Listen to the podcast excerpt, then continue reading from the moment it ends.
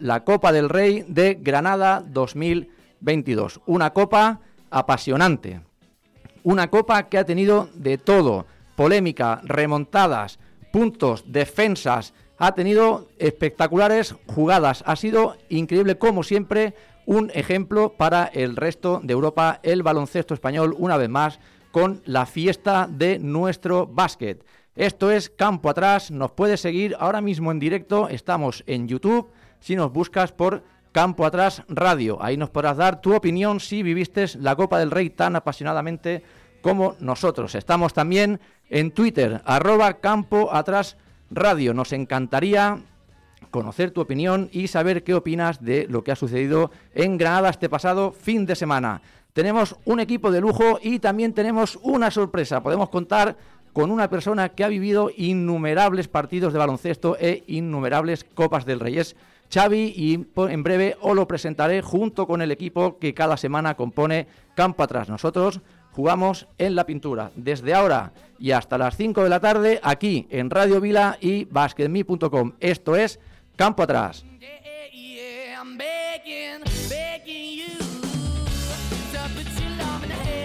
Como cada semana nos gusta siempre empezar repasando lo acontecido, los resultados de este pasado fin de semana y para ello tenemos aquí a Juanma, al cual presentamos ahora mismo. Juanma, ¿qué tal? Muy buenas. Buenas tardes, cuando son las 4 y 5 de la tarde, una hora, una hora menos en Canarias, estamos en riguroso directo.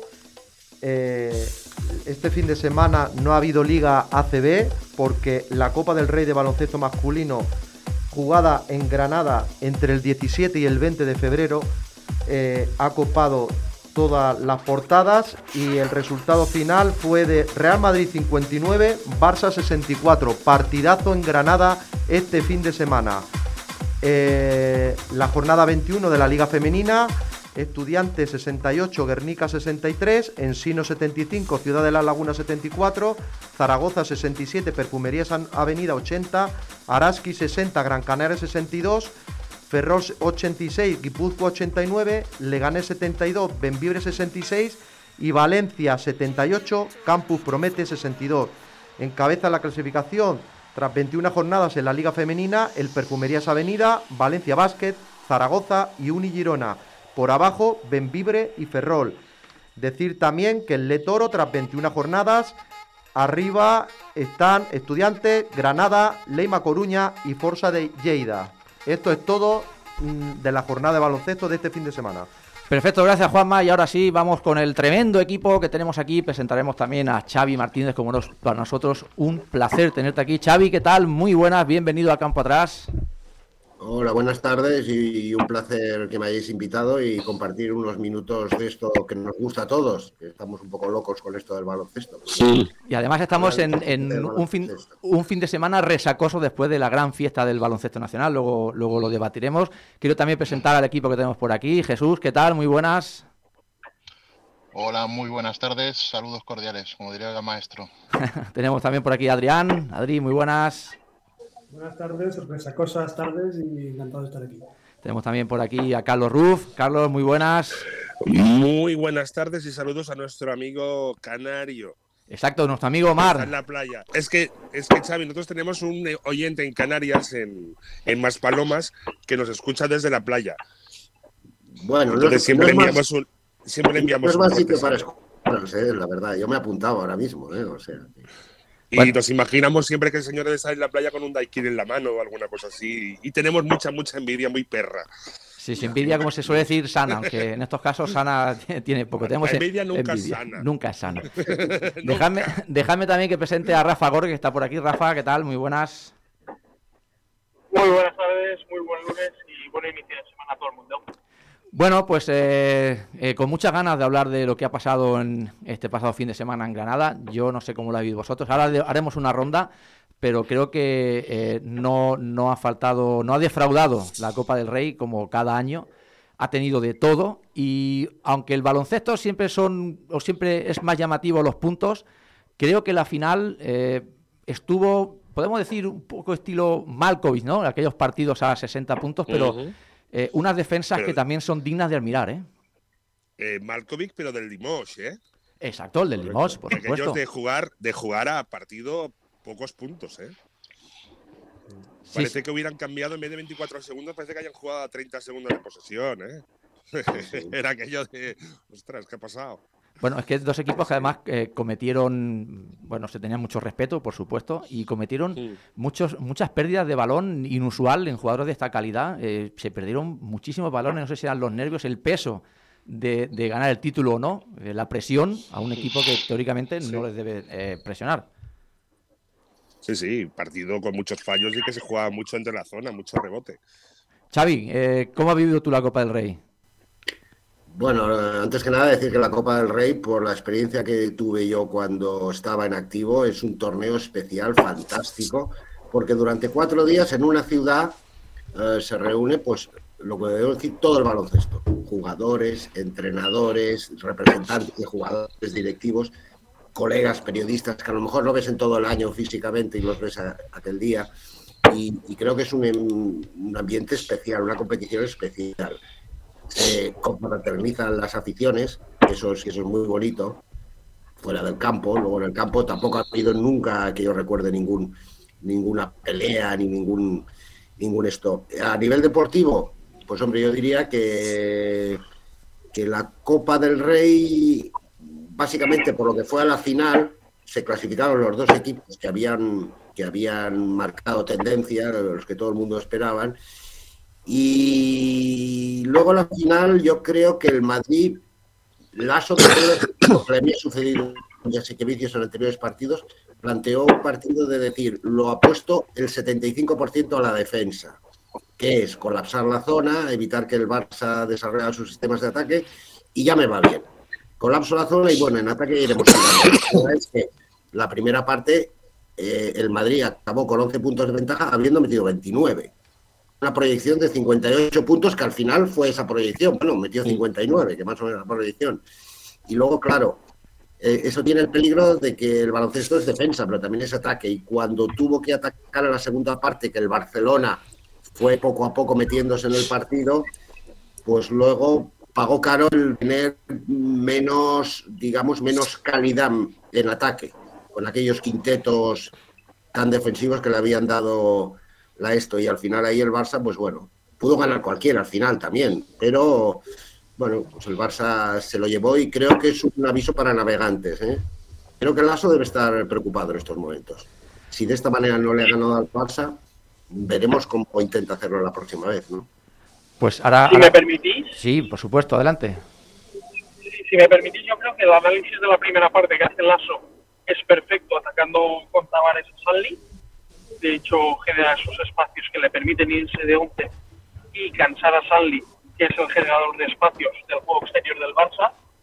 Pero, como ha apuntado muy bien Xavi, la, la segunda parte del Madrid en anotación sigue la misma dinámica y no puede bastarlo toda la defensa.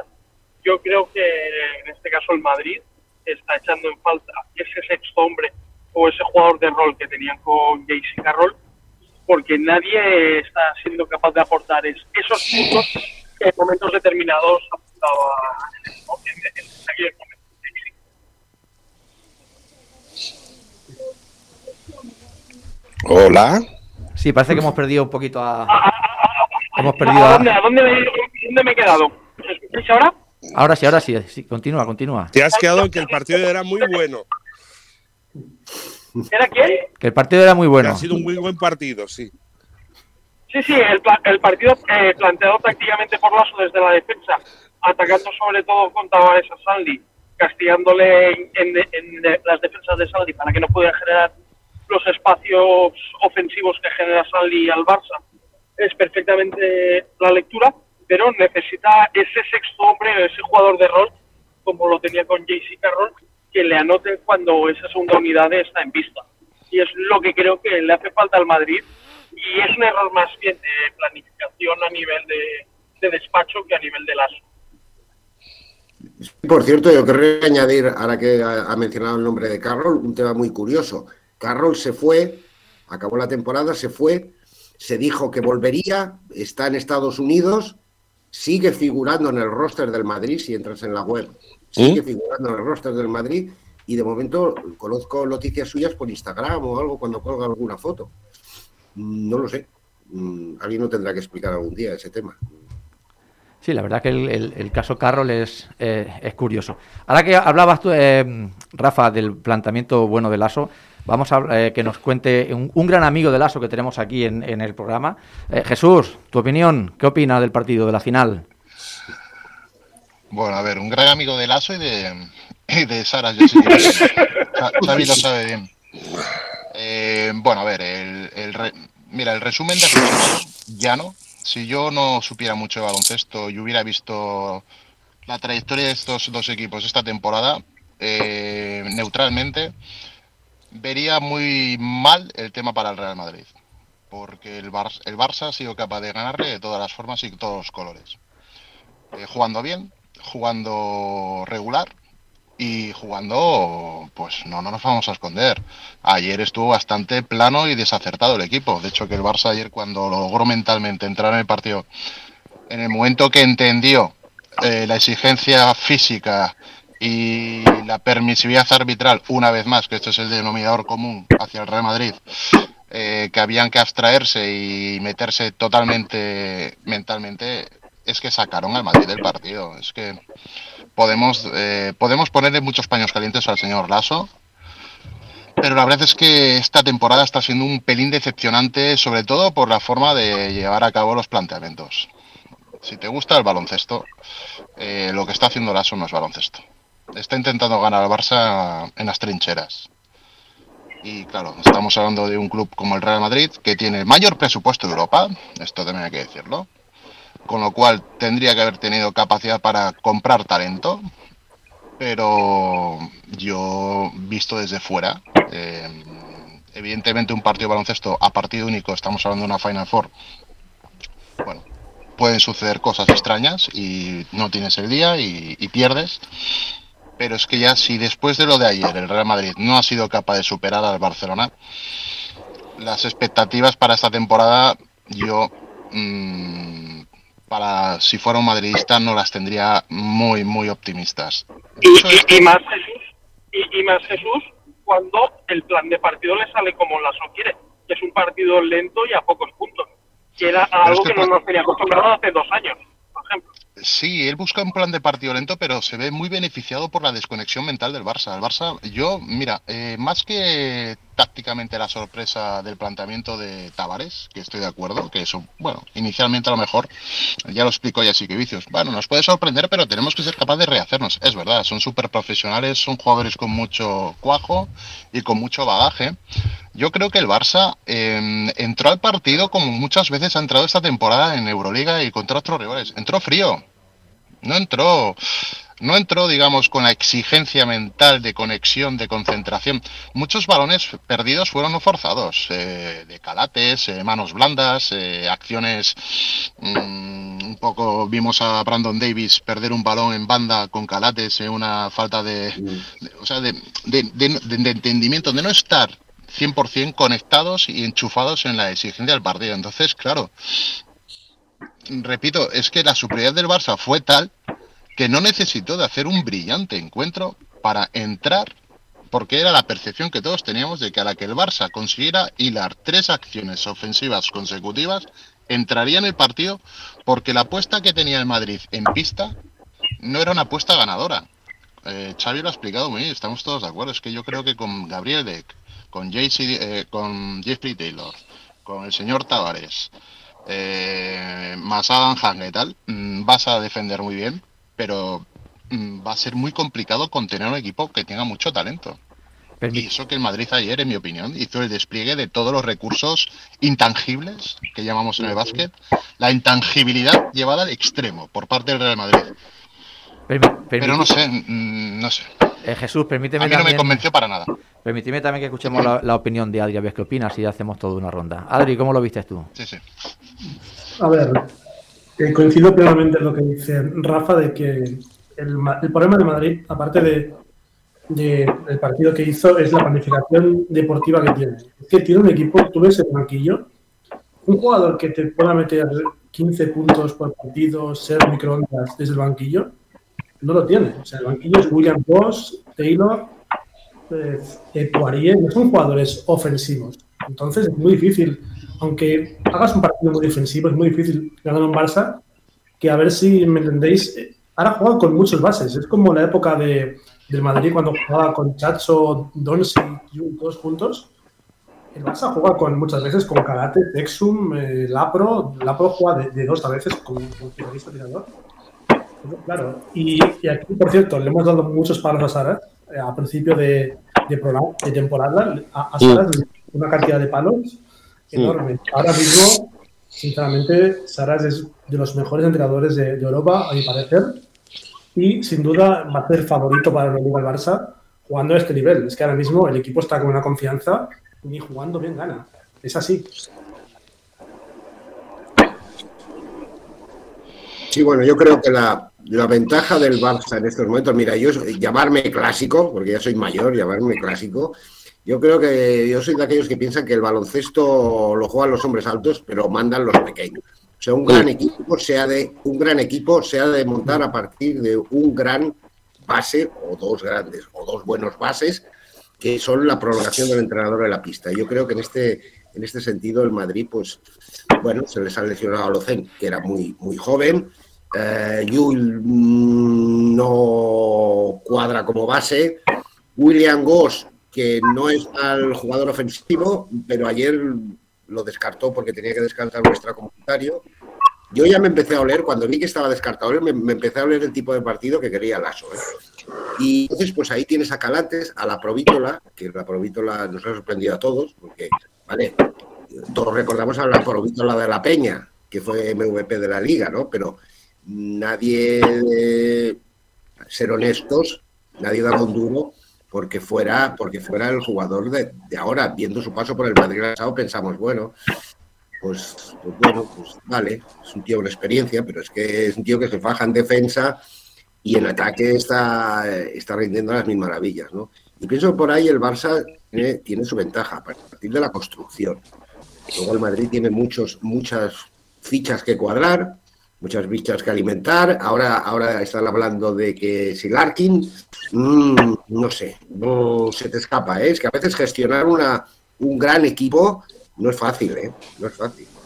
No, no, y además un Madrid, bajo mi punto de vista, mermado con el paso de los años. Y Lasso ha ido perdiendo eh, buenos jugadores entre la NBA, luego lesiones. Es verdad que en la dirección de juego eh, a la Copa con la baja de, de Alocen, aunque como dice Xavi es joven, pero visto lo visto, pues, eh, pues, casi que hubiese sido para mí el base titular, porque Tomás Urtel, aunque intentó ayer utilizarlo como revulsivo, pero yo creo que no cree mucho Lasso en Ertel. William Goss hace tiempo que nos gusta y yo creo que si no lo cortan es porque no pueden traer a otro. Con lo cual, eh, como tú bien dices, si te falta el director, la extensión del entrenador en el campo, se nota mucho. Y en eso el Barça, eh, con Calates, lo tiene para mí el mejor base de Europa actualmente y la extensión perfecta para Jessique Vicius en la pista. Es increíble cómo te lee los partidos, sabe cuando tiene que acelerar, sabe cuando tiene que eh, pasar, cuando tiene que jugársela a él. Es muy listo y es muy difícil cubrirlo, porque como le flotes un poco, aunque dicen que no tiene buen tiro, y es cierto, pero no es nada despreciable el acierto que tiene los tres puntos, y como te distancias un poco de él, en lugar de pasar, si estás esperando el pase, te acaba con esa penetración y esa media bombita que hace así tirando el balón para arriba, que siempre es canasta. Yo creo que son mucha diferencia entre los dos equipos, por lo que, bajo mi punto de vista, creo que el Madrid, a pesar de todo, tuvo sus opciones. Si Gabriel Deck mete la canasta, que esa la meto hasta yo, eh, no sé qué hubiese pasado, pero hay mucha diferencia entre los dos equipos, pero yo creo que ayer no se vio tanta como, como parece. Y luego hay un jugador que, que no hemos hablado de él todavía en el Barça que me está pareciendo, o sea, me sorprende muchísimo porque yo lo tenía como un jugador blando que es Jokubaitis. Me parece físicamente un jugador potentísimo, zurdo, penetra bien, tira bien. Y de hecho, creo que este año ha ganado dos, tres partidos con canastas suyas al final. Es un pedazo de jugador. A mí me ha sorprendido muchísimo, la verdad. Decisivo ayer, ¿eh? Sí, sí. Sí, sí, decisivo en la fase decisiva del partido salió él. Es un tío con carácter, es muy fuerte. Su entrada y tiene muchísimo margen de mejora. Creo, creo, que acaba de cumplir 21 años, o sea, eh, su margen de mejora es brutal. Otro de los fichajes, a ver, que levante la mano el que no diga, el que no pensaba en verano que la Provito, la Yokubaitis, Nigel Hayes y Sally, todos no éramos. No eran prometedores, no, no, no creamos un equipo ¿eh? prometedor, sí. Exacto, Pero no el carro que ya, el- ya lo decía yo, que es muy común en la prensa, ya lo decía yo. No, no, ya lo decía yo, no, nadie. No, no decía nadie. Eh, Lo de Sanli tal vez sí, porque estaba siendo un 5 dominante en Sí, Europa eh. ya con, con EFES, pero, pero en la Pro nadie da un tiro por él. De hecho, hay algún tuit de un ex, ex madridista que lo pone a está comiendo sus palabras. Sí, sí. Yo de Sally, Sally era el pivo titular del Fenerbahce, ay, del Efes, perdón, que era el campeón de Europa. Pero bueno, también su explosión no había sido, había sido con Ataman y tampoco de hace muchos años. Más era un jugador que nunca había salido de Turquía a jugar. Y siempre había estado cedido Pues en, equipos menores en Turquía. Por eso te digo que Sí, sí. también era la duda, es otra cultura, otro baloncesto, otra manera de pensar y, y ahora resulta pues que todos, que, que está jugando el que creíamos que estaba perdido ya para el baloncesto, era la Pro Víctor, ahora, es la hostia, con perdón de la expresión. Jokubaitis, pues un tío de la cantera Zalgiris, que estamos rezando todo ahora para que no se vaya a la NBA el próximo verano. Y, quizás Nigel Hayes, yo lo veo eh, en defensa, sí que es un jugador muy esto. En ataque, yo le he visto anotar más. Yo no sé si está un poco responsabilizado, un poco esto con fluidez, creo que es capaz de estar en ataque, pero vaya, no lo sé. Bueno, de Empezó momento. bien la temporada. Eh, Ha ido de más eh, menos. Sí. Correcto, correcto. Y en defensa se entrega y ayuda en el rebote y todo esto. Lo que pasa es que mm, le falta un poco de soltura, pero vaya. Bueno, le, le ha pasado el caso contrario a Sandy, que Sandy empezó horrible y ahora parece que está destacando. eh, Tiene muy buen tiro de fuera. Yo no lo tenía tan visto, pero me sorprende muchísimo. O sea, y el Barça, que siempre, bueno, que siempre ha tenido pivots más de la confianza por dentro, ahora los cinco son Davis, que es un jugador muy móvil, que es un buen tirador sobre todo, pero son jugadores que te pueden abrir el campo y claro, un Madrid con Tavares, Poirier, que son jugadores que si los sacas están bonitos, pues claro, le hace mucho daño. No, no, Pero sobre todo le hace daño, le hace daño a Adri si ves sistemas finales que juega Barça, juega Barça mucho a, a bloqueos, a dos por dos sobre esquina vacía. Y sobre esa esquina vacía, con Sally eh, es un generador de espacios y son espacios que a Tavares y a la gente, a Poirier y la gente grande del Madrid le hacen mucho daño. Porque no, no son tan móviles como esos cinco del Barça y, y en eso sí que está sacando el Barça la- la- las ventajas. Vamos, bajo mi punto de vista. ¿eh? Sí, es que yo creo Sí, que ayer sí. precisamente una de las cosas, una de las armas que utilizó Saras fue precisamente esa. No sé si recordáis la jugada que recibe Mirotic fuera, que le sale Tavares y arranca Mirotic y al final le saca el 2 más 1 porque Tavares no llega. Es que mm, si lo saca de la zona está perdido. Aquí me gustaría hacer una mirada un poco. Bueno, primero, primero reafirmarme en lo que ha dicho Xavi, que la Copa del Rey no es solo un, un torneo de baloncesto, sino un evento social, ¿no? que reúne a todo, a todo el baloncesto, tanto periodistas como jugadores, como exjugadores, como, como aficiones, ¿no? que es la gran fiesta, incluso eh, se aprovechaba respecto a los jugadores el evento o la digamos la, la Copa del Rey para hacer reuniones de la Asociación de Jugadores del Sindicato de Jugadores. Yo recuerdo alguna que fue bastante durita y, y tal. Bueno, después, una mirada fría al partido es mirarse la estadística. Es alucinante. Es alucinante. No sé si habéis hecho un repaso y una lectura de la estadística. Eh, aparte de ser muy pocos puntos, 59-63, eh, los porcentajes de tiro del Barcelona, muchísimos tiros de dos puntos, un 50%. El Madrid tiene la mitad de tiros y mejor porcentaje. Y sobre todo en especial eh, los tiros de tres puntos del Barcelona. Los tiros de tres puntos del Barcelona y el pésimo porcentaje del Madrid. No sé si tiene un 15 o un 17%. El Madrid, históricamente, sobre todo este Madrid de Lasso que ha jugado muchas veces con tres bases, que son eh, Yuy, incluso Ru- eh, Ricky, Ricky Ferre- eh, Rudy Fernández y también con, en su momento con JC Carroll, porque prácticamente no tenían un base fijo, subía cualquiera de los tres. El Madrid ha vivido muchísimo tiempo de las rachas de esos jugadores. Y el Madrid lleva un tiempo entre que esos tres jugadores no han tenido rachas. Eh, todos recordamos JC Carroll metiendo 10 puntos seguidos o Rudy Fernández metiendo triples de 7 metros, las bombas de, de Yuy y tal. Ha perdido un poquito ese feeling, ¿no? De, de- de- la racha. de que te, te meten 10 puntos y te recuperan 10 puntos y se van, ¿no? Y luego, otra cosa sorprendente, Madrid muy pocos tiros libres y un 50% de tiros libres. Sorprendente. Se ha hecho un 7 de 14, una cosa así, una barbaridad. O sea, una cosa impensable para cualquier equipo profesional, porque ahí están, ahí están los cinco puntos de, de perder un partido. En esos detalles. Y el Madrid, no sé si le saca eh, 20 rebotes al, al, al, al, Barcelona. O sea, el Barcelona, según estadísticas, solo pilla tres rebotes de ataque y el Madrid 12. O sea, las segundas oportunidades en ataque, el Madrid no ha aprovechado ni una. No por no sacar, no ha sacado ni faltas. Pero Y luego ves la valoración final que hacen de cosas positivas y negativas. Estamos de un 44 con el Barcelona con un 70 y pico del Madrid. O sea, la paliza, los, cuatro, los cinco puntos derivan en el que la valoración final, el Madrid ha sacado de la pista al Barcelona. O sea, la, la otra lectura del partido, fuera de la sensación y de tal, es el Barcelona no ha estado nunca en el partido. El, el, el- perdona, el Madrid no ha estado nunca en el partido. O sea, no ha dominado nada. Y el Madrid yo creo que es un, es un, es un equipo que es- o lleva la batuta o si va detrás, mm, malo.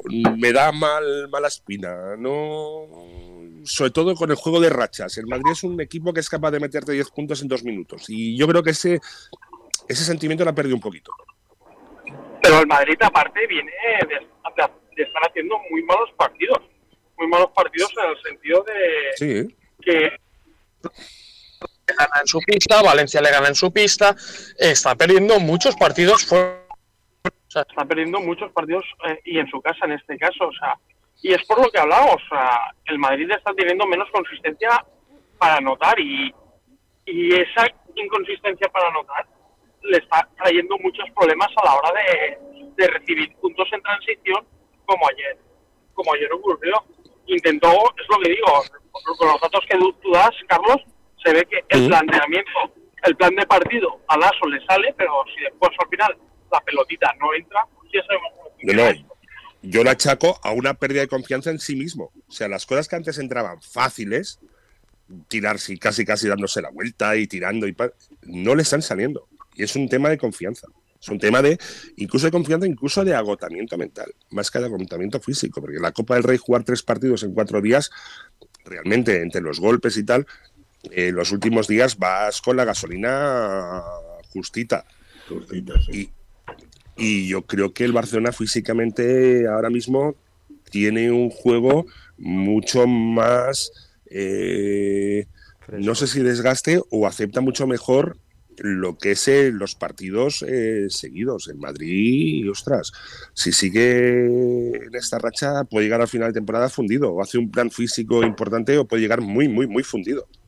Y teniendo en cuenta que el Madrid tuvo un día más de descanso de los cuartos y unas cuantas horas más de descanso del partido de semis. Que sí, y al final uno de pensar que el, cansancio físico acepta el cansancio mental y el mental afecta al físico. Yo creo que el Madrid ha entrado en un bucle mm, un poco de desánimo y de no creérselo tanto. Y sobre todo que ya sí que le tiene la moral comida totalmente al Lasso. O sea, Lasso ya puede hacer lo que quiera ya, y es un gran amigo mío, pero coño, te tiene la moral comida, tío. ¿Qué ha pasado?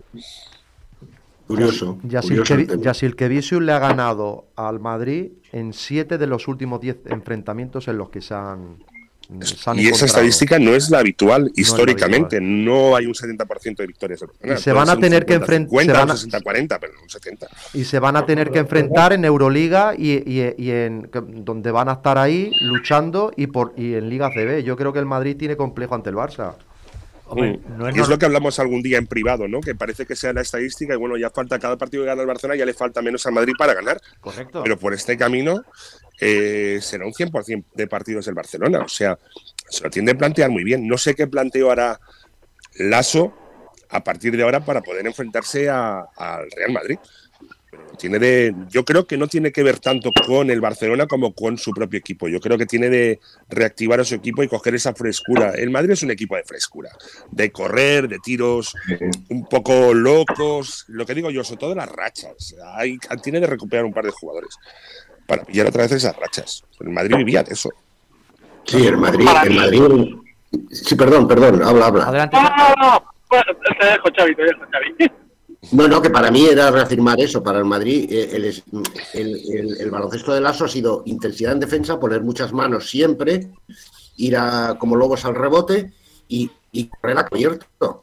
Y correr a campo abierto era aquello que si tú entrabas, si tú aceptabas ese partido de ida y vuelta, estabas perfecto, lo que dice Carlos, que en dos minutos te- de empatar te habías encontrado con un parcial de 10-0 en contra y te se ponía, como decía Lolo Saiz cuando entrenaba a la Peña, me acuerdo, lo peor de perder así, cuando perdías de uno, es la cara de tonto que se te queda. ¿eh? Que se le queda, exacto, sí, sí, sí, sí, O sea, totalmente. Y es, y es eso, y decías, coño, si estoy jugando bien contra el Madrid, mirabas el marcador y perdías, y perdías de 12. ¿no? Y entonces ahora eso lo, lo que dices, cuando obligas al equipo de Lasso a jugar 5 contra 5 posicional, mm, comienzan los problemas. ¿eh? Vas mal, sí, sí, el juego estático, el 5 contra 5, sí, sí. A obligar a jugar a 5 contra 5 y evitar las transiciones, o sea, jugar estático. Eso lo había hecho El- Xavi Pascual en su buena época cuando estuvo el Barça, que, le, que ganó ligas y todo esto, le obligaba al Madrid a jugar así. A Estático, no campo abierto, sí, sí. Eh, exacto. Lo, Ahora tienes- lo que menos se pareciera a un contraataque de 11 Exacto. Clásico, pues está jugar, Yo jugar creo es- Tú tienes que pensar, ahora yo te planteo una defensa bien, bien puesta y ahora piensa tú cómo te la, cómo te la cargas. Yo, yo tengo una pregunta para vosotros. Eh, ¿Creéis que el Madrid ahora mismo tiene equipo para jugar a, a correr, sinceramente? No, no lo tiene y por eso el planteamiento del ASO es jugársela a defender y poder salir en transición, pero desde la defensa, pero no desde el tú a. Los tres jugadores claves para jugar corriendo eran Yui, Rudy y están ya tienen cierta edad y ya tienen achacan ciertos eh, achaques físicos y la edad y el otro el tercero no está ni por lo que decís eh, el único contacto que hay es vía Instagram y vía Twitter a ver lo que hacen en Estados Unidos que si bien si vinieran no sé en, en qué estado físico vendrá pues ni el otro ni, se- ni está ni se le espera o sea mm, se ha cambiado totalmente de jugar de tres pequeños a jugar con gente alta. O sea, es un cambio de, es un giro de 180 grados totalmente. Bueno, justamente lo dijo ya que Vicius, que una de las cosas que le sorprendió en la primera parte es eh, el quinteto super alto que sacó el Madrid. Tampoco, tampoco tiene gran cosa. Eh, ¿Habéis repasado la- las bajas que tiene el Madrid, eh, los jugadores con problemas físicos y los que acaban de salir de lesión? Es que es una barbaridad lo que tiene, eh, tiene un- para formar un quinteto titular. Le Bueno, fal- y, y luego para, y luego para entrenarse. O sea, habrá tenido problemas de entrenar- para entrenarse, pero tener- habrá tenido que tirar de chavales del equipo B y tal. Seguramente, más los que anden entre, como se suele decir, entre algodones. Pero claro, a lo ni está ni se le espera hasta el año que viene. O sea, y el pobre chaval pues ha tenido una lesión gravísima. Es Claro, que y no, quizás es y- la peor lesión que puede tener un jugador. y Causer Carlos. Carlos, yo Dime. me quedo con cual- cual- cualquier junior de Madrid que me lo envíe ¿El qué, el qué? Cualquier, para mí. cual- Eso no debe ser ningún problema. O sea, que, que- que- que me envíen cualquier junior del Madrid para mi equipo senior, ¿eh? O sea, que no debería ser ningún problema. No, no, que para jugar en Lepo en EVA están cojonudos, pero para enfrentarte a, en Liga Europea tal, es diferente, ¿eh? sí, quizás lo sorprendente. ya, Quizá lo sorprendente fue eh, lo fácil que ganó en semifinales, ¿no? Mm, Probablemente yo no, no me esperaba eh, ese paseo contra, contra eh, Tenerife. Precisamente por lo que estamos hablando. Después del primer partido, al día siguiente vuelve a jugar. Se supone que un equipo, el canario, que bueno, pues que, que llegaba bien, con Sermadini dominando, con Huertas dirigiendo bien. Y resulta de que no tuvo ninguna opción con el Madrid. A mí fue lo que me sorprendió. bueno, o el mismo Manresa que hablamos, ¿eh? Pues Manresa, pues, Manresa. sorpresa. Esa era la quiniela mía. Yo apostaba por Manresa y fíjate tú. Oye, por cierto, de la, de la, de la quiniela de la semana pasada, ¿quién ganó? Bueno, creo No que lo sé. alguno hay por aquí que ganó, sí, sí, que apostó por un Barça Madrid. Pero bueno, eso fue jugársela poco, ¿eh? Apostar por un Barça Madrid. ¿eh? Bueno, un clásico, pues ya está. Si la mayoría, bueno, menos la época de Basconia y tal, Sí, mira, eh, hoy en día equipos consistentes, no que puedan ganar un partido, que puedan ganar tres, hay pocos. es muy difícil. Me parece Muy sencillo. complicado, muy complicado.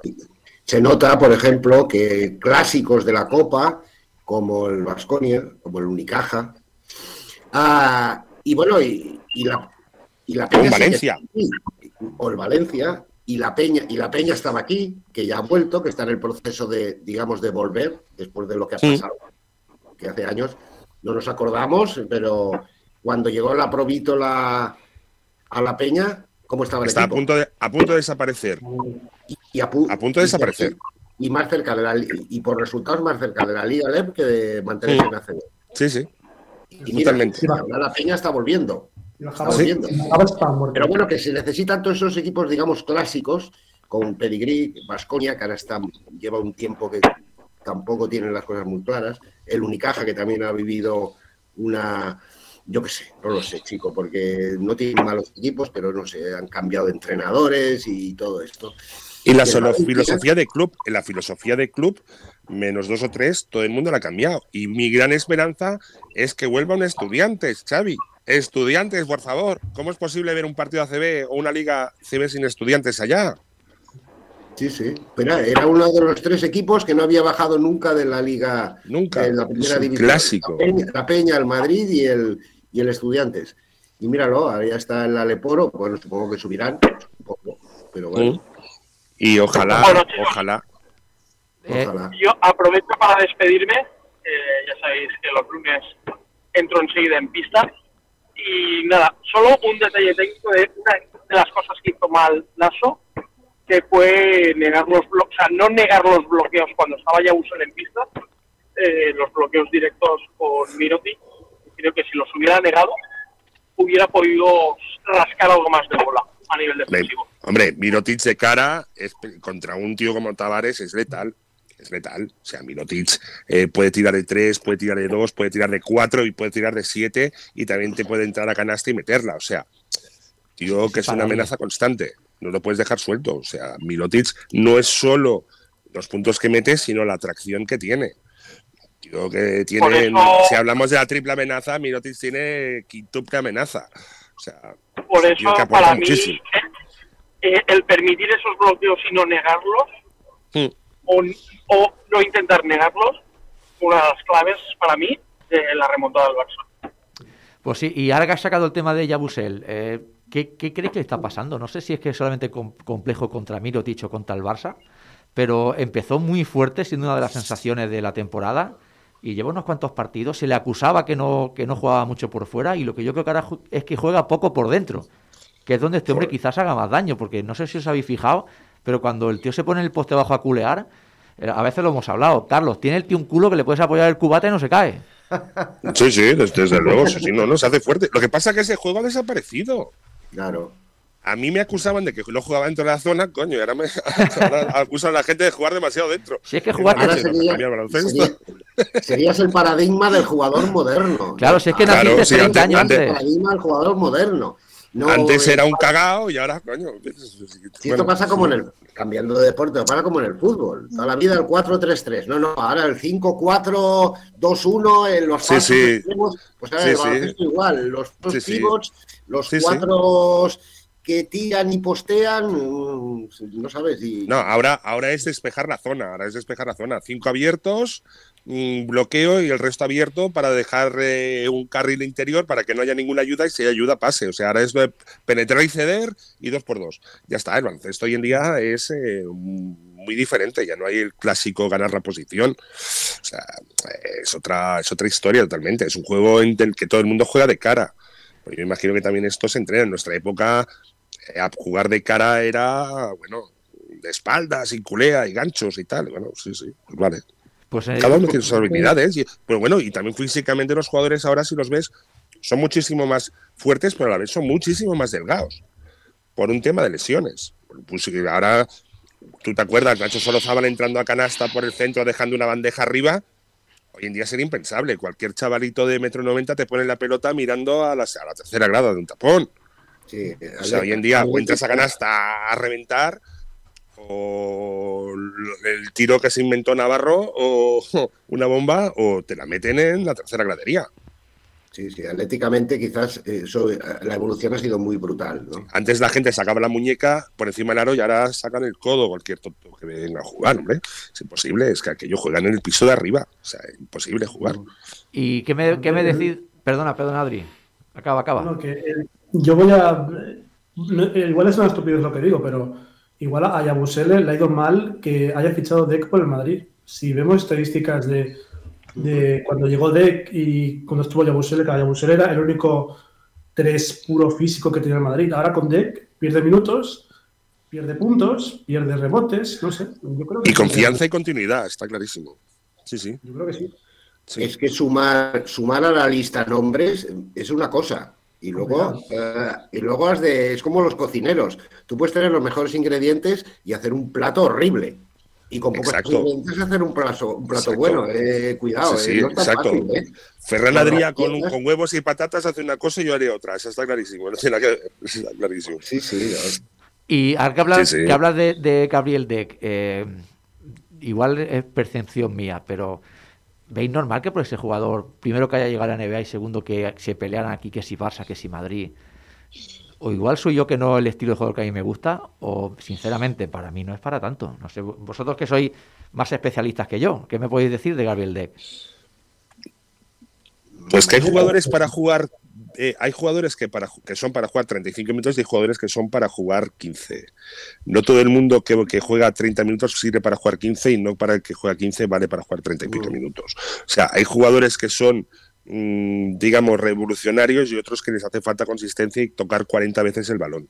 Depende. Gaby Deck yo creo que es más un jugador de, de, de, estar en la pista más que salir 10 minutos a hacer un recambio y a aportar cuatro cosas rápido. No. O sea, si no tienes dos jugadores que cada uno eh, tiene una estadística de otro equipo de 15 puntos y 10 rebotes, si juegan otros juntos no vas a conseguir 30 puntos y 20 rebotes. Eso está clarísimo. Dos y dos no son, dos y dos no son cuatro en este no, caso. No, bajarán estadísticas seguro. Y no significa que bajen de rendimiento, sino que la forma de jugar y los minutos de pisa son diferentes. Yo el caso de, el caso de Beck lo, lo achaco más a un tema de que es, por el, es básicamente por el equipo que tiene Madrid. Antes como bien hemos dicho, eh, tienes a un carro que era el escolta. y un Felipe Reyes, que se le echa de menos. También, pero no lo digo en ese sentido, sino que, claro, el que acompaña a Deck es un Hanga, es un perfil diferente, un Taylor, que es un perfil que es como él, es un, no es un tirador. O sea, él es un jugador de uno por uno, de romper, de comerse el aro, de jugar al poste y, y culear hasta debajo del aro, pero tirando, eh, tiene mano de madera. O sea, tiene una mecánica lenta, es un buen tirador. Entonces, claro, hacen falta jugadores que sean diferentes a él. Yo creo que eso le influye. Para mí es un buen jugador, eh, sin duda, pero le faltan jugadores que sean diferentes a él para jugar en el equipo. Sí. Jesús, te, tengo curiosidad. No sé si has seguido tú mucho a Deck. Eh, quiero saber tu opinión. Eh, coincido con lo que han dicho todos. en el caso de Deck, a mí me parece un buen jugador. Eh, como entrenador, es, un jugador para los entrenadores, yo creo que de, nuestro gusto totalmente, porque es un facilitador. El asunto está en que, claro, difícilmente te va a sacar las caseras del fuego, pero sí va a contribuir a dotar de una estabilidad en pista al equipo y una consistencia y una continuidad y una solvencia que facilite el brillo de los que realmente son talentosos. Claro, si no tienes en pista ese jugador talentoso, pues da la impresión de que jugadores pues como Hangadek como que pierden, digamos, relevancia, ¿no? O, presencia, pero realmente son jugadores necesarios. Eh, en un equipo tiene que estar ensamblado con muchos roles y muchos perfiles. Yo creo que el tema de Deck eh, no es culpa de él. Mm, se sobredimensionó su valor con la. La Olimpiada. Y con la Olimpiada, la de Escola. Él es un buen jugador, pero no es un jugador NBA, ni mucho menos pero sí es un buen jugador de un buen tono. Dices, el Barça lo quería. Es que, por ejemplo, para hacer el rol de Hayes, probablemente Deck probablemente lo desarrollaría con una consistencia mayor, probablemente. Entonces, Saras ya tiene sus jugadores eh, fetiches y estrellas, y ya le hubiera venido bien tener un 3 del perfil de Gabriel Deck, un trabajador, un tío disciplinado, un tío que no se sale de los sistemas, que comete pocos errores, que sabes que te va a hacer cuatro cositas, pero te las va a hacer seguro en cada partido, un hombre de entrenamientos. Estos perfiles son muy agradecidos. Luego, si me permitís un apunte sobre lo que estáis comentando, yo creo que, volviendo al tema del Real Madrid y el Barça, no sé, igual es que yo, alguna vez Xavi me lo ha echado en cara, ¿eh? Por Twitter, pero yo creo que hay, hay bastante diferencia de, calidad en, las plantillas. El Barça tiene a Mirotic, es que, por ejemplo, ¿eh? y tiene a Higgins, o sea, tiene dos jugadores que son tremendamente, y tiene a Calates también. ¿Son jugadores que marcan la diferencia? Son cracks, sí, exacto. Es que en partidos de alto nivel, el Madrid tiene muy buen tono. Para mí el Madrid es un equipo muy homogéneo. De equipo de jugadores de buen nivel, correcto nivel, pero no tiene mega cracks. Por mucho que nos intenten vender la película, unos porque ya se les ha pasado un poco, pues, eh, por, físicamente, La edad, sí, etcétera, sí, la edad. edad, lo que sea. Físicamente, sí. Y otros porque son buenos jugadores, pero no son mega estrellas. Pero es que el Barça tiene dos o tres, aparte de tener muy bien conjuntado el equipo, tiene dos o tres jugadores llamados a, a- a ver, a sacar las castañas a- en en el argot popular, sacar las castañas del fuego. Ayer Mirotic, eh, junto con Jukubaitis, en el último cuarto, agarran el, el equipo y te mete una serie de tiros libres, uno- un par de triples, unas canastas, una serie de cosas. Respecto a Yabusel, decís, mm, ¿qué le pasa a este chico? Pregunto yo, ¿cuántos años tiene? No lo sé, esto lo digo, lo- lo- no lo sé, ¿qué tiene? ¿27, 28 años? Me parece, ¿Seis? me parece que vas por ahí, sí, sí, 26. Bueno, no lo sé Eh, exactamente. máximo, máximo rendimiento. Todavía se su época de máximo rendimiento. Vale, el asunto de Yabusel, yo lo pongo como otros jugadores como Caser, ¿eh? Eh, o, Jeffrey Taylor. Em, en, en Asbel Bederban, el año pasado, vemos jugar a Asbel con Yabusel, buen jugador, pero no era una estrella. De, dice, hostia, yo- de hecho que ves jugar al, al Asbel y te queda en la retina un, un- una Entonces, ¿qué quiero decir con esto? Pues que eh, Yabusel es un buen 3-4, que tiene sus carencias, tiene sus virtudes, pero que no es, un- mm, claro, cuando le pones un morlaco como Mirotic delante, y además en un partido donde se lo va a tomar en serio porque quiere ganar, hombre, afloran carencias, porque las tiene. Entonces, yo creo que el Real Madrid, en el caso de Lasso, mm, todo mi respeto para Lasso porque le está sacando el 150%. Sí. Muy de acuerdo con Carlos, de que mm, esta reflexión de Carlos me ha gustado mucho porque es totalmente cierta. El Madrid siempre con Sergio Rodríguez, Yui, tal, era un equipo de tres minutos locos, seis, cinco triples, cuatro, y te mandaba el partido a, a- a freír espárragos. No, Eso lo no que lo se tiene. decía antes te hace, lo que se decía antes, te hace un hijo. Te hace un hijo. El año pasado tenían a Carro que te salía siete minutos y no sé cómo en siete minutos metía 17 puntos. Decíamos, pero, pero, pero le empezaban a hacer este? carretones y este año esto no lo tiene. Entonces el Madrid mm, con Yui podría tener ese revulsivo, pero claro, si luego lo pones con los grandes transatlánticos, que son con los que se va a jugar al fin de cuentas el título, es que en una final es mucho más, mucho más probable que un Higgins o un Mirotic mm, te saquen las casas del fuego y, hagan un buen partido que no un Hanka, un Jeffrey Taylor, un Gabriel Deck, un Avalde. mm, va a estar complicado, va a estar complicado. Y de cara a la Euroliga, yo esto lo he hablado con mi hermano la semana pasada, dices, el Real Madrid va líder de la Euroliga, ahora va segundo, vale. Probablemente haga Final Four. Pero hay otros equipos de Euroliga como CSKA o Milán que no- igual no son tan compactos, tan regulares, pero llegado el momento clave, tienen dos o tres jugadores que, ojo, que no los cojas calentitos en ese partido. El Real Madrid no los tiene, va a ser difícil, sorprendería. Por eso digo que es bastante complejo todo este asunto a la hora de valorarlo. Ahora tengo una, una lectura patillera de todo esto y del gran mérito de, de Saras y Jasikevicius. Saras ha conseguido desde hace mucho tiempo en el Barcelona que cada jugador conozca y sepe- sepa eh, su rol. Eso es. Su rol. Cada uno ha cogido un rol y sabe qué tiene que hacer la pista. Lasso, después de los cambios que hemos, hablado ahora de los tiradores, el mismo ejemplo de un Felipe Reyes que salía del banquillo, sabía perfectamente cuál era su trabajo. Yo creo que todavía los jugadores del Madrid no saben qué piden de ellos. No saben qué es su rol, es mete puntos y coge rebotes, pero no tienen, no tienen, eh, no tienen ningún conocimiento de su rol dentro del campo, cosa que Jasikevicius les ha dado su lugar a cada uno.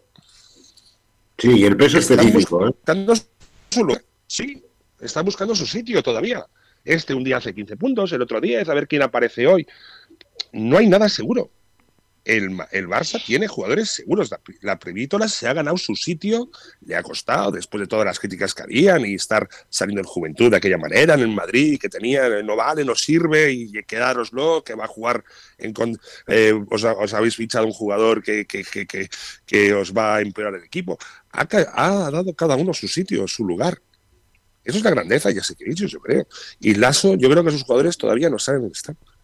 Están en el Madrid, todo el mundo quiere hacer de todo, pero en un equipo debe haber una división del trabajo. O sea, mm, en una obra no puede haber cinco arquitectos. Coño, debe haber un arquitecto y el resto uno pone tochos, el otro pone muros y el otro hace cimentaciones. O sea, hay que aceptar. Y la gente que sale del banquillo no ha de ser mejor que el otro, ha de aportar. Y ese, esa división de trabajo, esa, ese otorgar el rol a cada jugador, el Barcelona lo ha hecho muy bien y estamos en febrero ya. Sí, que otorguen, que otorguen roles, el entrenador lo sabrá mejor que yo, pero para mí es clave que dices, vale, eh, estaba hablando con un ex jefe mío hace muchos años, de hace muchos años, y me decía que, que es otro clásico, evidentemente, y me decía, bueno, el quinteto titular y los tres primeros cambios, y los jugadores han Claro. de saber quiénes son. Luego los La figura del sexto hombre, la figura del sexto hombre de toda la vida. Efectivamente. Y luego cuando, eh, bueno, salvo lesiones o problemas de falta, Sí, sí.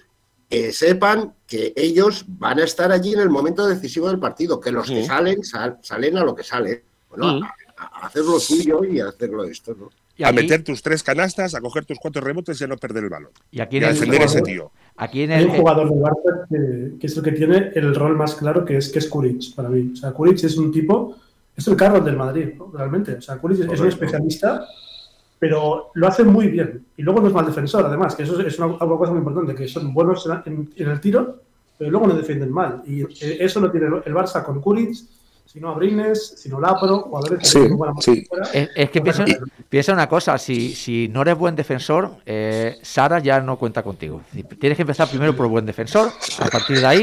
No, no, es- está claro, él, era lo que se le decía a la Provítolo cuando vino al Barça. No, es que este tío no defiende, sí, eh, técnicamente es muy bueno, mete muchos puntos, pero no defiende.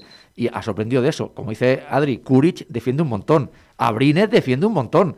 Aquí defiende a- hasta Lutillero, defiende ahí en el, en el, en el Barça. Nos dice en el chat, eh, tiempo de tres básquet, es que no hay que olvidarse que el- encima el Madrid tuvo un día más de descanso, cosa que no se notó, y el partido de semifinales, el Barça muy duro, el Madrid no tanto. Y nos dice también que quizás el año pasado ya se empezó a ver una tendencia de cambio de ciclo. No sé si estaréis de acuerdo o no, que se ha vuelto a cambiar el ciclo y ahora parece que lo tiene ganador el Barça y en Madrid van a pasar pues eh, quizás unos años, como pasó aquí el, el- el Barça con, bueno, recientemente, que ni siquiera entraba a los playos de la Euroliga, que lo perdía todo, siempre ganaba el Madrid. No sé si pensáis Bueno, el mismo. Madrid. El equipo base del Madrid de los últimos 5 o 6 años se, se está haciendo mayor. Claro, los, los años pasan. Un Yu y un Rudy, eh, Rudy y todos esos ya pasan de la treintena. O sea, y van muy cascados y con muchos partidos a sus- a sus- a sus- en sus piernas. O sea, eso no. Eso no. Es imperdonable. bueno, y lo que hablamos que, que le, le- le falta una superestrella al Madrid. Es que el mejor jugador del Madrid, no sé qué lo ha dicho, no tiene uno bueno. Quizás Tavares, pero es que Tavares no es el jugador ese que decimos, un Larkin, un Sí, Colo, líder, el un líder no lo Brooklyn. tienen. No, es un tío muy grande. Por ejemplo, en la, en la li- en la- en la liga, en la liga hace un par de años o tres, sí, ganó ganó Tavares, que era, pero, pero es un poquito el efecto, el efecto eh, dueñas del principio, ¿eh? Luego cuando le pillan, ese tío no me defiende, me la juega a 6.25 y en re- largo recorrido com- complicado, si hay que hacer remover. y para y no, correr, sobre todo. para no hacer un, Sí, un- perdona, perdona, Xavi. No, no, no, que era una anécdota. Yo me acuerdo de un partido en, en Madrid de Euroliga, eh, Madrid-Algiris, que estaba Brandon Davis allí, que acabó ganando el Madrid, creo yo, pero Brandon Davis acabó con 28 puntos, que es tira, saliéndose hacia atrás y desde el centro de la zonita en suspensión un tirito, mientras el otro estaba con los brazos levantados debajo de la Claro. canasta. Y metió 28 puntos, Brandon Davis. Muy, po- Madrid, muy poca vaya. movilidad, con un jugador de poca movilidad y grande. Se le hizo un hijo fuera. aquel día. Sí, aquel día, aquel día fue espectacular. Además fue la Nos quedamos repetición. todos Lo que estoy asombrados. viendo, La canasta anterior, no, no, eso es otra nueva, la misma. Parece que se había marcado Sí, sí. una cruz. yo me acuerdo Una cruz allá, sí, sí, pásamela aquí que hoy ya estoy fino, ¿no? Y Sí, sí. patapam, sí, sí. Otro apunte también, eh, mi- por ejemplo, eh, Jules 0 de 5 en triple, Rudy 1 de 5 en triple, es que el tiro Sí, exterior... sí, si dieron un 15%, un 15%, que es, que es, que es tremendo para un Madrid que de no- rachas. sí, sí, sí, sí. Es fatal. Y los tiros libres, vuelvo a decir, los tiros, lo de los tiros libres un 50% eh, sin pensar en el equipo profesional. Y a ser para, en la final. Si metes un 50% en la final ya se has perdido, hombre. Son, son 5 o 6 puntos eh, Mm. sin mover el reloj y sin oposición, hombre. No. para no hacer un monólogo Imposible. solo de base en Madrid, eh, repasamos un poco, abrimos un poco las miras al resto de equipos. ¿Alguno que os haya defraudado? Quizás Valencia, alguno que haya estado por encima de sus posibilidades. Eh, Murcia. Murcia, por ejemplo. Juventud, aquí en casa tiramos de, de la peña, me ha decepcionado. Porque yo, sinceramente, yo no bueno, soy entrenador de base, pero yo lo veía muy sencillo ganar a, a este Canarias, eh, muy sencillo. Y más después de que te metiera de 20 en ligas, que era secar a Marceliño y no lo hiciste, o sea, perdió ocho bolas, pero es que luego hizo un daño y, y un Canarias que, que no, no jugó bien, es que falló muchísimo. Y es que te ganaron, mm, no fácil, pero la Peña espabiló al final, pero es que al final te metes también y no tienes capacidad de remontada. Es que hay equipos que juegan mal y ganan, y hay equipos que si no juegan perfecto pierden. Eso es, eso es una virtud. Saber jugar mal y, y ganar es, es, virtud de equipos. Yo te- me acuerdo de jugar, joder, eh, si hay equipos que les sabe hacer todo perfecto y los pases y tal. En un partido bronco, bruto, sucio, en el que pierdes balones, te pitan mal, fallas, eh, es complicado ganar y eso es una gran virtud de muchos equipos. ¿eh? Es complicado. Sí, yo no sé, yo te- tengo curiosidad por saber la opinión de Jesús del partido de, de la Peña, porque Mira, Adri, yo como el sábado estuve en Badalona viendo el partido de liga, eh, ya me llevé una sorpresa, bueno, yo y todos los que estábamos allí presentes ya nos llevamos un poco el, el aviso de que la impotencia que mostró el Juventud en la segunda parte, en el partido de liga, ¿eh? Fue, digamos, eh, la, el- la previa de lo que aconteció en los tres primeros cuartos del partido de Copa, porque fue exactamente la repetición del partido. El Pero ya vino de atrás de Andorra. En Andorra también, ¿eh? Sí, sí, pero yo hablo en concreto de, de esto, dice, porque un poco la esperanza era decir, bueno, te ha salido un mal partido en liga, entonces eh, repetir un mal partido mentalmente no suele ser sencillo. Son jugadores que eh, son capaces de revelarse, de concentrarse y de analizar y mejorar. Se nos ha- esto se nos ha colado, ¿eh? No es nuestro, no se casa. Ah, vale. ¿Es, es la publicidad? No, no, no. Ya, ya está, ya está, ya está, ya está el Y me llamó, me llamó mucho la atención eh, lo- la puesta en escena de los tres cuartos sin em- y, y yo más rabia, Adri, y en general, porque cuando Juventud hizo un ejercicio realmente de personalidad y, y ya los equipos, es, a mí es que esto, es- esto también lo he comentado algunas veces por, por Twitter, Xavi igual me, alguna- y me ha contestado, me llama mucho la atención porque cuando los equipos van sin freno, a la desesperada, y sin nada perder, eh, aumentan muchísimo sus prestaciones. Empiezan a encestar, se sueltan, ya no, ya no hay presión, ya empezamos a forzar unos contra unos, a correr contraataques, ya no vamos al 5 por 5 tenemos que anotar rápido, hay que, hay que eh, Ujú. mover el partido a un ritmo alto y entonces aparecen las remontadas. Y, y- y muchas veces piensas, coño, ¿y por qué no empiezas jugando así de mano? ¿Por, por qué esperas a, a que se te vaya el partido de las manos para ya imponer un ritmo de juego más acorde a lo que necesitas? Sí, Pues en el caso del Juventud, remontó, hizo lo difícil, se puso creo que tres puntos arriba, o dos arriba, quedando un minuto, un minuto y poco, y luego Y- Salín te mete. y salió del tiempo muerto con el triple de Salin y, y- y- y se te queda cara de tonto, lo dices, pero a ver, a- le habéis metido agua en el cuello al Tenerife y cuando ya los tenéis con el pie en el cuello, los habéis dejado levantarse. Yo no tengo mucha esperanza de que el Tenerife al Madrid, además sin Fitipaldo, le pudiera hacer cosas. No sé si sa- salía la estadística, yo no, no creo mucho en ellas, pero hace, son curiosas. Creo que salió la estadística de que Vidaurreta ha perdido como los 18 últimos partidos que se ha enfrentado al ASO. Eh, y ha entrenado a Tenerife, a Valencia, a Vuelta en Tenerife, y no sé qué pasa, pero es que eh, es el jardín del ASO. Vidaurreta. Entonces, eh, me gustó, a mí me gustó un poco el Breogán, el carácter que tuvo contra el Madrid.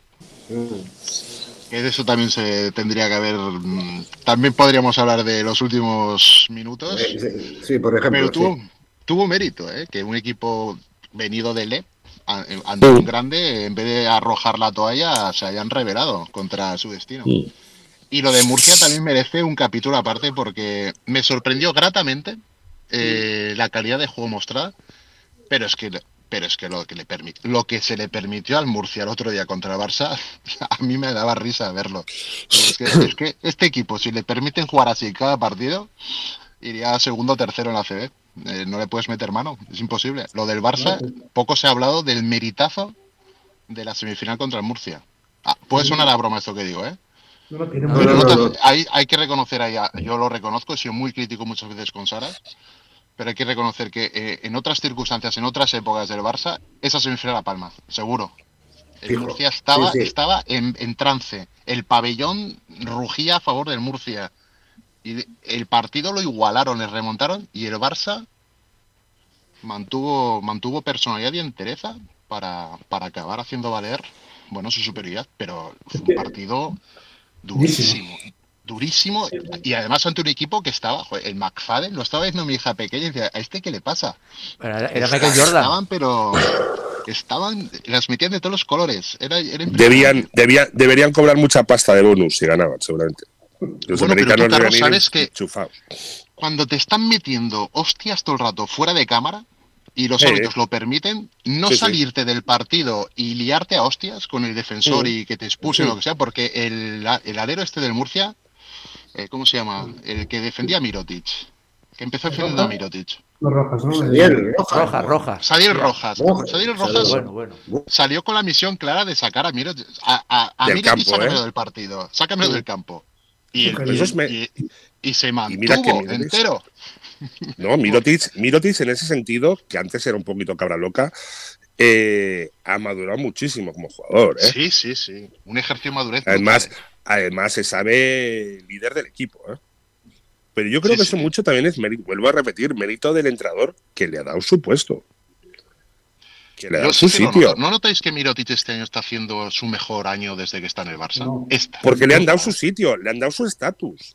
Estamos de acuerdo, de acuerdo con esa afirmación. Desde que estaba en Europa, es el mejor año que es. El- Eh, le ha dado su su estatus. Y Lo ya veo, sé que lo veo con una gran- jerarquía brutal. Él ya se cree el líder de este equipo, yo creo, y eso es muy importante. Sí, y, Ya se, se lo y se lo han, y se lo han hecho, y se lo han hecho saber. Y dice, Sí. tío, tú no te puedes ir al partido a ser un ejemplo. Además, conociendo cómo son los bases lituanos y yugoslavos y tal, eso siempre tienen como el jugador líder siempre va a ser un ejemplo para todos los demás.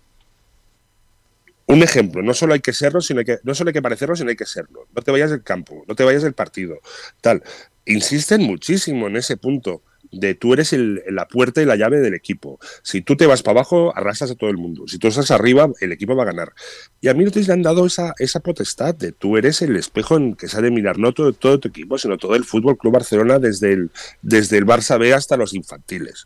O sea, tiene ese peso y él ha aceptado, él ha aceptado ese rol. Pero la primera temporada, incluso la segunda, eh, se le echaba un poco en cara que en los momentos mm, decisivos como que se escondía. Y yo este año, no sé, me da la sensación de que no- en los momentos donde el equipo lo necesita, No se escondía, Es- desapareció es- de los entrenamientos toro. los partidos durante dos meses, que ni venía ni estaba, ni se sabe Claro, dónde un estaba. t- problema Que se personal, largó, claro. como quien dice. Sí, sí, sí. Lo, no sé, pero yo este año lo veo más, lo has dicho, maduro, muy maduro. Mm. Y, a, y a Higgins, dice, Higgins está rindiendo peor, pero también lo veo como más integrado también. O sea, el, Bar- el Barça da la sensación de que tiene una serie de jugadores Sí, sí. que después de ese tanto inicial se han asentado en la ciudad Mm. y en el equipo, Han dejado de ser una- un equipo anárquico para ser un equipo de verdad. sí. Sí, pero son jugadores de mucha Higgins calidad. era ¿eh? el sí, sí, pero Higgins era muy bueno, pero era, era la anarquía pura y dura. Recuerdo que un partido que ganó el año pasado que juega dame la pelota para mí y pelotas a Will y que ya me la juego yo, jugamos en 1-4, Bueno, cuatro abiertos. Mira, acabo de decir algo que, el, que, el, que se me ha conectado la Alexa. Eso, digo, cuatro, cuatro abiertos, déjame el uno contra uno. bueno, O sea, la final del año pasado, que fue MVP, eh, fue, fue él. Era eso, anarquía pura. jugaba, le jugaba él solito, Sí, él sí. solito. Además, Sí, eh, sí. Yo creo que esta copa no, no pasará, no, no, no ha quedado ninguna imagen icónica, ¿no? Ni ningún momento icónico para la historia. Como si, no sé, como pasaron otros años y ahora hacemos un poquito de historia. Ya sabéis que aquí en Campo Atrás nos gusta mucho. eh, somos- Ese somos- campo atrás de Joy, Exacto, el campo atrás de Yul, ¿no? Los, cánticos que se la han canasta visto. aquella, la canasta aquella, aquel tapón extraño y tal que hubo. O sea, El sí, triple, sí. el triple de Nacho Solozábal. eh, no sé, siempre te queda en, en la mente. No sé si tú, eh, Xavi, estabas en, en- ya en aquella época siguiendo al Barça o no, con aquella, aquel- aquella canasta de, de Nacho. Pero si Xavi conoció a Luis Puñeta. No, por eso digo. Bueno, sí, sí, no, no, lo conocí viéndolo por la tele. Bueno, sí, Ah. yo llevaba haciendo baloncesto, empecé en el 82. Casi Eh, nada. Sí, eh, Mundial de Cali. El mundial, no, no fui, no fui. Lástima, Pero no bueno, fui, fue porque me aquel- que aquel estuvo año. divertido. Que estuvo divertido. Eh, la de Nacho Solozábal no fui de enviado especial, pero estuve, por ejemplo, pues sí, la del tapón de, de Randolph a Mirotic, estaba ahí a Mirotic, a, a Tomic, aquella famosa sí. final de Copa. Que la repitieron debajo de la- 80 de la- veces, sí, sí. la canasta, en la segunda fila por detrás de la canasta, que es donde estábamos u- ubicados la prensa, y vi el sopapo, el sopapo de Randall a, a Singleton, que yo me quedé, yo me quedé, digo, Y no iba nada. ganando de dos el Barça, iba ganando de dos el Barça, si metía aquella canasta y pitabas, o, o pitabas antideportiva, en dos tiros posesión y se había acabado el partido. Mm. Me acuerdo que, que quedé, que le salió la cinta volando y dije, coño, y no han Y le han nada. arrancado el brazo y, y No, casi y, ataque, luego ¿no? el, y luego el tapón aquel, pues bueno, pues güey, jiji, jaja, digo, bueno. aquí se ha liado. Esta fue Yo tengo una sí, sí. imagen de. Yo tengo una imagen de la Copa del Rey que es un mate de Ricky Winslow. No sé Ah. si os acordáis todos. aquel Hombre, famoso mate por línea de fondo, que aquello fue. Ricky- Tremendo. Ricky Winslow. Y creo que Norris deja una, una igual también en una, fina- en una final, Sí. no, un- en Granada creo que también, ¿no? Sí, correcto, contra, contra, contra, ahora no me acuerdo. La vi, la, la vi en, un, en Twitter el otro Sí, día, no sé exacto. quién la colgó. Sí, una, sí. una por la línea de fondo que hace un reverso. y Contra mete- esto. Contra esto. No, iba a decir contra estudiantes, no, no será puede. No, ¿Contra no, estudiantes no puede ser? estudiante. No, mm, yo creo que era. Ay, no lo sé, no lo sé, pero era en Granada también. Sí, sí, Sí, era en correcto. Granada, correcto. Ese sí sería porque en Granada ha sido el 95 o 96 y luego sí fue el 80 y, eh, 89, creo, que pues sería esta primera de, del 81. Sí, fue una jugada así a, a aro pasado que le acaba machacando. Bueno, yo creo que una de las jugadas de, de la historia de la Copa también. Yo, te- Sí, sí. yo, Carlos, tengo una imagen de la Copa del Rey que esta la tienes que tener tú también, de Mark Davis eh, metiendo Canarias. 44 puntos en la puñetera final. Madre, madre de Una, Dios. una final que era Palmas, nuestra, Sí, sí. era para nosotros. Sí, sí, sí, ¿Qué, sí, pasó? sí, sí. ¿Qué pasó aquel día? Pues que a Mark Davis no la paraba nadie. No sé, yo no sé qué se metió aquel día. Se metió, ¿Qué que no sé si acabó el partido, partido? sese- 60 y pocos puntos, se metió 43. Sí, sí, estaba imparable. Imparable. Sí, sí. Bueno, que- La recuerdo, la recuerdo. Madre La recuerdo, la recuerdo. Final. ¿Cuán- Y una que, menciona- la, que menciona- la que mencionabais de, de Valladolid, la del triple de Nacho. Sí. ¿eh? Sí. ¿Quién entregó la copa? El presidente de la comunidad de Castilla y León. ¿Quién era?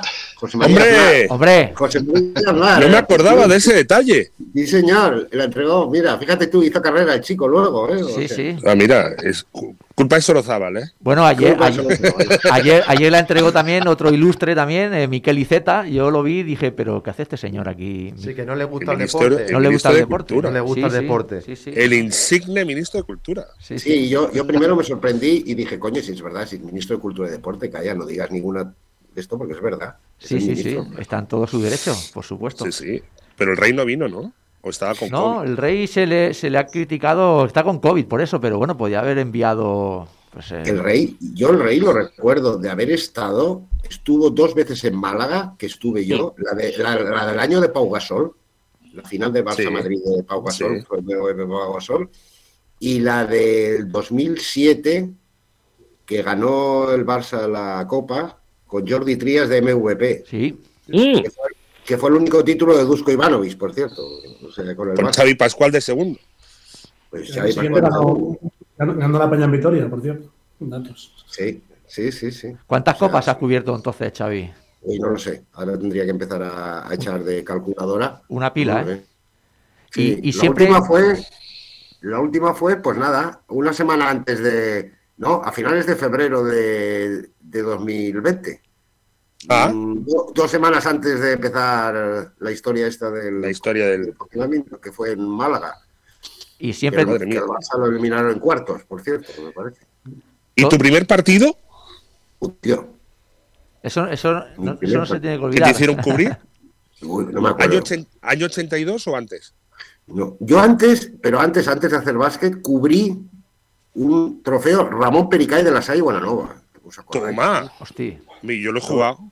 Pues, juego varios, juego varios. pues yo no hacía básquet aún, pero bueno, me dejaban meter un poquito la cabeza y, y me dijeron un fin de semana, vete a cubrir el trofeo. El primer partido no me acuerdo.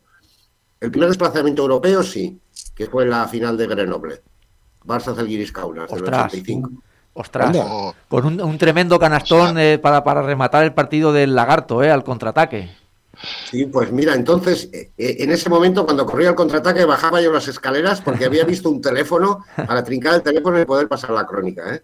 Que entonces no íbamos Sí, sí, no había ordenadores. de internet. Eso que aunque, internet. aunque mucha De gente no se lo crea, mucha gente lo que nos es- esté escuchando dirá, pero ¿qué dice este hombre? Sí, sí, es que antes las cosas funcionaban así, el internet no existía, eh, señores, ni el internet, ni los móviles, ni No, nada, no. ¿eh?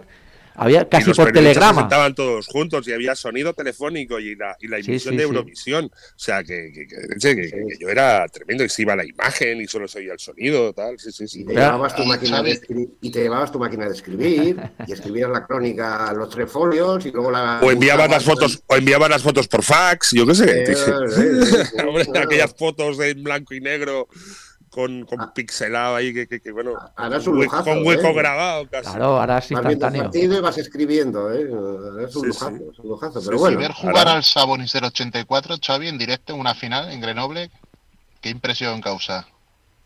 A, a las Hombre, Gran. Arvidas del 84. yo me acuerdo, yo me acuerdo, yo, yo más me acuerdo del Mundial, a ver, que no la cagué, España 86, Sí. la selección Sí. de la URSS, Sí, que es corriendo un contraataque, Sabonis por el centro, por un lado, un contraataque, un 3 contra 0. Sabonis, Tikonenko y Volkov. Madre O sea, un Anda. 2-8, un 2. Tikonenko no sé qué. eh, 2-4 qué creo que me Sí, también, sí, dos, sí, pues cuatro, 2-5, cinco. 2-4, 2-5, sí, sí. Y Sabonis, que estaba con un fideillo, ¿eh? Sí. Está delgadito, sí, sí, sí, sí. sí. Hombre, luego se rompió el talón. Pues tuvo muy mala Tiene- suerte. eh, luego tuvo- sí, sí, el tendón de Aquiles. Teniendo mala sí. suerte fue, fue, fue a la NBA y hizo un carrerón, ¿eh? Y Solo Si con la no- visión de juego que tenía, pero si no se hubiera roto, era un tío delgado, fibroso, fantástico. Era la Sí, otra. sí, desde luego, desde luego. Sí, sí. El mundial de el mundial de ayer, sí, sí. Yo me acuerdo que justo coincidió con una selección junior que yo estaba en Málaga, que tuve la, la, la gracia de ver a Estados Unidos jugar ahí en Málaga, sí, sí. Ciudad Jardín, con su David Robinson, su Seikal y, Y el y base su- aquel, 86. y el Tyron 86, sí, David Robinson estaba en el 86, sí. Y el Sí, base sí, era y- aquel. Tyron Box. Tyron Box. Tyron Box. Yo Sí. me puse a su lado y dije, coño, aún valdrías para el baloncesto. Sí, sí, con mi uno ¿no? 60 y pico, digo, aún valdrías para el baloncesto. Me Pero la estrella, la estrella del Llegué más equipo contento a casa que la hostia después de ver. Si este está jugando, digo yo. La Seikal NBA. no jugaba nada y tenían un tío que era muy bueno, que era Martillo Hammond.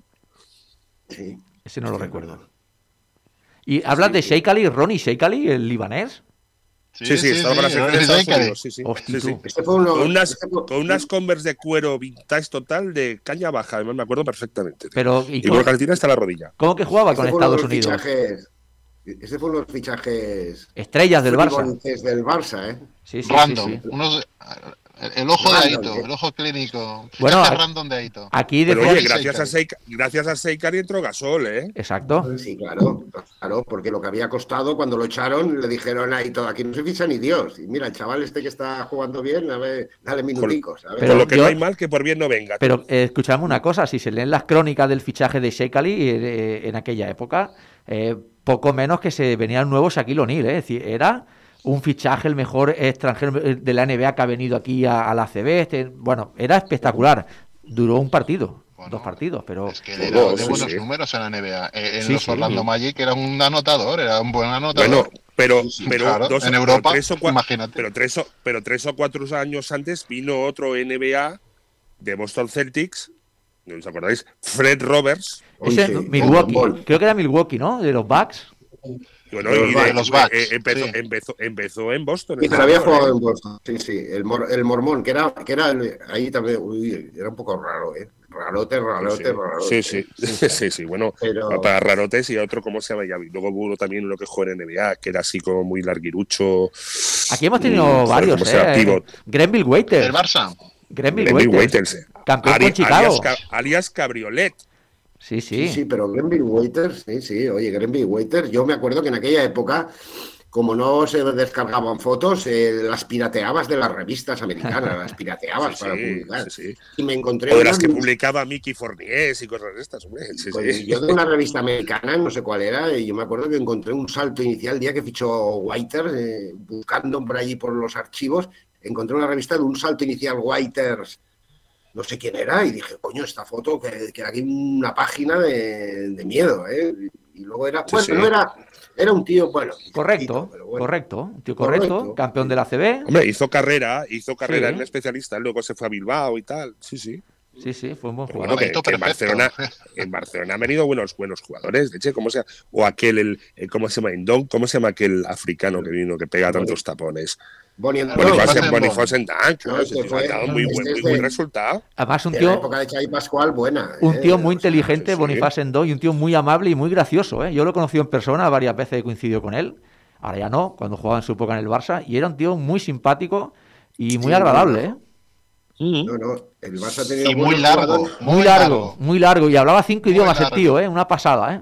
y muy largo, sí señor. Tiene unos brazos enormes, ¿eh? Yo no sí, sí, tapones, tapones, sí, sí, muy, muy manutebolo, muy. Sí, sí, sí. No sé, muy así, ¿eh? Típico Muy- africano, sí, ¿no? pero- El Barça ha tenido grandes jugadores y luego ha tenido, como dice Jesús, eh, random, fichaje random, que dices, bueno, con el- No, no, con- ¿os acordáis de con- Paul con muy buen-? Perdón, muy Un americano, nombre. un alero del 88, 89. Estuvo tres meses. Fichaje Sí. random de ahí todo. Sí, Sí, y Tom- y Paul Thompson. Paul Thompson, sí. que vino de Paul capo, Thompson. que venía de capo, capo canonieri. Y, No, no, no, este señor, y- este señor, Y poco eh, de Canonieri. el año, el año de antes en el Den Bosch eh, le pegó una al Barça en partido de Europa tremenda. Estaba Entonces- yo, en- es- estaba yo en aquel partido en Den Bosch o en Hertogenbosch, como era la ciudad. Sí, sí, espectacular, ¿eh? 37 puntos, como 37 soles. sí, sí, Y sí. el Sí, sí. siguiente, lo típico, lo fichamos. Sí, exacto. Y el Hola, efecto, el efecto apalado hace. No, utilizaba el sistema 3. 1, 2 y me la tiro de 3. Sí, o sea, sí, sí. Y el sistema nada. Él recibía la pelota y catacrack. Y duró eso. No llegó ni a Navidades, me parece. O sea, que- Epis, Epis se lo dio a mirar y dice, chaval, no sabes dónde has venido. Tú no sabes dónde has Dame- venido. Dame, dame el balón, ten, y Bueno, vete, pues- te doy el bote de nocilla y te sientas allá. Y, Bueno, pues eh, claro. eh, señores, creo que vamos a tener que ir dejándolo aquí. Son las 5 y 18 de la tarde. Llevamos una hora y cuarto. Madre mía. Se nos ha pasado el tiempo, ¿eh? Y sin hacer la siesta. Se nos- Eso es una vergüenza. Se nos ha pasado el tiempo más. volando y me gustaría agradecer enormemente a Xavi el- los minutos que nos ha dedicado y el tiempo que está con nosotros. Eh, espero que te hayas pasado bien, al igual que hemos disfrutado nosotros escuchándote. Y Sí, bueno, sí, no, me lo he pasado fantástico. Gracias por haber pensado en mí. Ha, ha sido un placer hablar con vosotros. Y te digo que me ha pasado rápido porque acabo de mirar el reloj. Digo, las 5 y 19. Digo, pues tampoco tengo que hacer nada más, ¿eh? O sea, O sea, el, el ca- el ca- el cafetó, hay que hacer el cafetó. ah, ahí, ahí has dado, ahí has dado. bueno, pues eh, esperamos que esta sea la primera, Xavi, y que vuelvas cuando, cuando tú quieras. Esta es tu casa. Aquí hablar de baloncesto es lo que a nosotros nos gusta y, y no hay muchos programas por ahí, por lo tanto, y gente como tú, es un placer tenerte aquí. Así que esperamos que sea la primera de muchas. Bueno, cuando vosotros queráis, por aquí, por aquí estoy. Un Perfecto. placer. Xavi, gracias por tu sabiduría y amabilidad.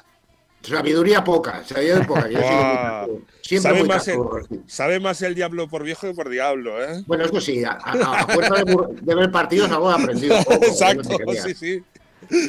Bueno, pues nada, y al resto del equipo igual, eh, Jesús, muchas gracias, Adrián, gracias también por estar aquí. Carlos, la semana que viene nos vemos, Juanma, un placer, como siempre, Hasta la próxima semana. Y coged forma física, que os veo un poquito fotones. exactamente, hay que Un jugar más. en persona, Xavi.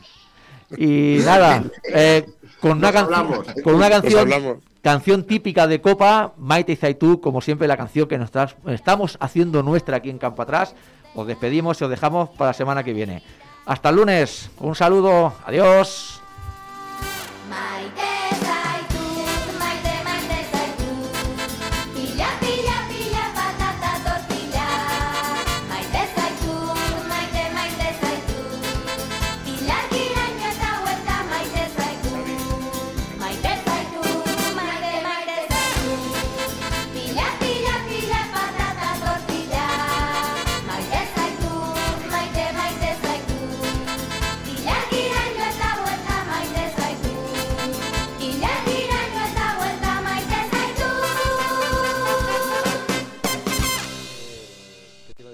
cortado ya? ¿Está cortado ya, no? Sí. ¿Qué te iba a decir? Que está muy interesante el que podamos, no siempre se podrá, pero que siempre entre una persona. Que esto está, está muy, porque aparte nos da una bien. visibilidad, esta gente, tío, Hombre. que ya este tipo de programas no se hace, este hombre está jubilado,